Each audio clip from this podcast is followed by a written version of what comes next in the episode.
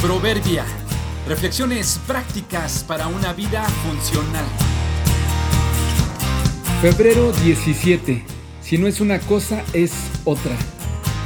Los procesos en la vida no son los que determinan los productos, sino nuestra actitud ante ellos. Mi esposa tiene un tío que tiene ideas sabias, geniales y ocurrentes. Siempre es bueno hablar con él porque aprendes de cualquier tema.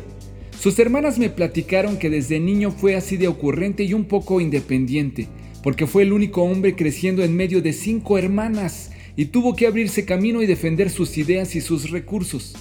En ocasiones lo tachaban de ser poco compartido, porque hacía comidas y experimentos y preparados solo para él.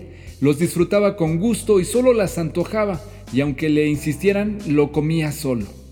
Cuando preparaba algún postre con leche y tenía que ponerla al fuego y mezclar diferentes ingredientes, sus hermanas le preguntaban, ¿qué estás cocinando? No con la idea de saber en verdad qué hacía, sino con afán de molestarlo o desanimándolo pensando que no lograría prepararlo adecuadamente. Él contestaba con actitud positiva.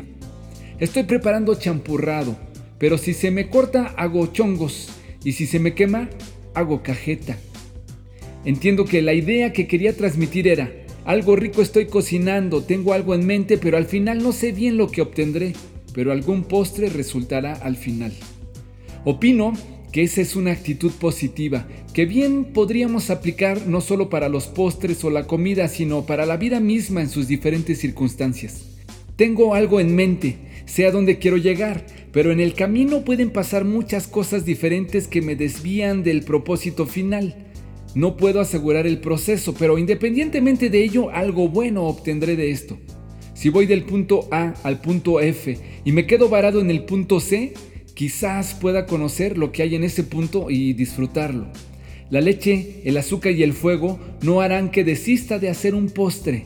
El camino no me desanimará, el proceso no me vencerá, algo favorable sacaremos de esto. Quizá lo que tienes frente a ti no es leche quemada, es cajeta. Tal vez el retraso es oportunidad de pensarlo bien. ¿Qué tal si el error es una forma de cambiar de rumbo? ¿Qué tienes en tu estufa? ¿En qué se está convirtiendo tu preparado? ¿Qué ves frente a ti? Siembra tu semilla por la mañana y por la tarde no dejes de trabajar porque no sabes si la ganancia vendrá de una actividad o de la otra, o quizás de ambas. Eclesiastés 11:6